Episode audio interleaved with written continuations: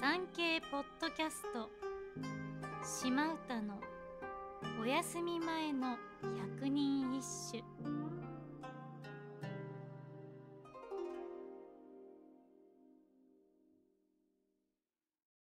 第16番。立ち別れ。稲葉の山の峰におうる。松年聞かば。今帰りこん。中納言雪平。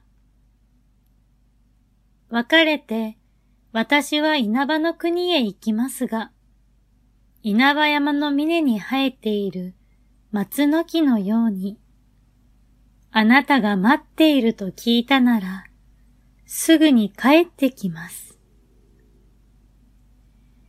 今日を離れ、稲葉の国、今の鳥取県へ赴任することになり、お見送りに来てくれた人へ送った歌とされています。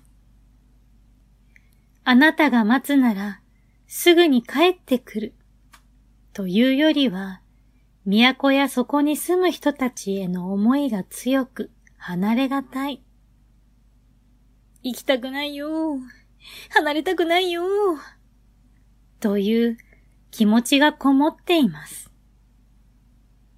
ちなみにこの歌、短冊に書き、伏せた飼い猫の食事皿の下に置いておくと、いなくなった飼い猫が戻ってくるという猫返しのおまじないとしても伝わっているそう。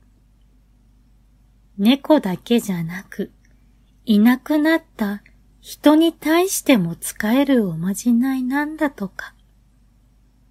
もし、忘れられないお探しの相手がいるなら、試してみては？